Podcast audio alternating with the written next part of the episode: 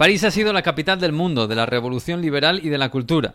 Hoy sigue siendo la gran capital de Francia, con su colección de premios Nobel de literatura y su mitomanía artística en cada rincón de la ciudad. Es la ciudad donde nació el tenis, el gran ciclismo y la Copa de Europa de fútbol o el Mundial. París lo tiene todo y sin embargo a París aún le falta algo imprescindible en cualquier capital europea. Fútbol. O más bien una identidad para el fútbol. Y no será porque no lo hayan intentado. La ciudad del Sena lleva más de un siglo intentando construirla y siempre con un éxito escaso. La primera vez fue en los orígenes del fútbol europeo, a finales del siglo XIX. En un café de París, un abogado llamado Jules Rimet funda el Red Star Football Club. El equipo empieza a jugar en los campos de Marte y su presidente resulta tener más ambiciones que mantener al equipo en la élite. Se convertirá en presidente de la FIFA, creará la Copa del Mundo y esta llevará su nombre hasta 1970.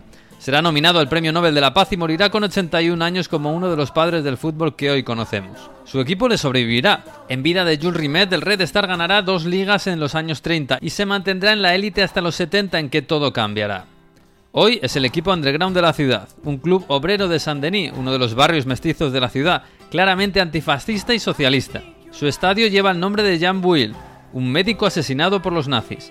El testigo de Rimet lo ha tomado el cineasta Patrice Haddad, que trata de mantener vivo el espíritu rebelde del club mientras lo asciende a segunda división y convence a fondos americanos para que inviertan en el club más auténtico de París. Tan añejo como el Red Star es el Racing de París, fundado por la alta sociedad para fomentar los deportes. Tuvo sus triunfos en los años 30 y 50. De aquellos años le queda un partido anual de exhibición contra el Arsenal inglés y el orgullo de ser el equipo de Albert Camus, muy futbolero. Hoy penan el amateurismo del fútbol francés y cada pocos años aparece un proyecto de futuro para reflotarlo. Después está el Paris Saint-Germain, por supuesto. El club se fundó en 1969 en una jugada de trileros con mucho poder. El ayuntamiento hizo una encuesta entre sus ciudadanos. ¿Queréis tener un equipo parisino en la élite? Los vecinos dijeron que sí. Se levantó el club y se engañó al Stade Saint-Germain de la vecina ciudad Saint-Germain de Laye para fusionarse y quedarse con la plaza profesional. De ahí el nombre actual. Al conocerse el engaño y el traslado del equipo al Parque de los Príncipes, el club se rompió y resultaron dos equipos, el Paris Saint-Germain y el Paris Football Club. Desde entonces las autoridades han tratado siempre de levantar el proyecto futbolero de París.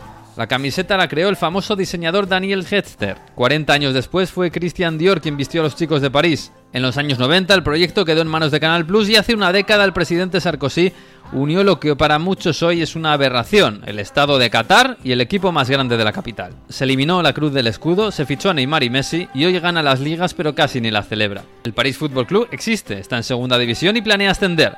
El dinero lo ha encontrado en el estado de Bahrein, que quiere pelear con el vecino y vende una imagen de equipo familiar y tranquilo, sin ínfulas. Juega en el estadio Charlety, otro histórico campo de París que no se llena. La capital cultural del mundo parece huir del ruido futbolero. Hasta parece rechazarlo, como lo rechazan sus referentes, algunos hasta con desprecio.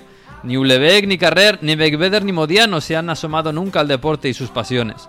Si viajan a París y quieren ver fútbol, elijan equipo los obreros rebeldes, los ricos cataríes o los tranquilos vecinos de Racing o de París Fútbol Club. Pero no pregunten mucho a los parisinos, porque parece que el fútbol, a pesar de los intentos, no les interesa demasiado.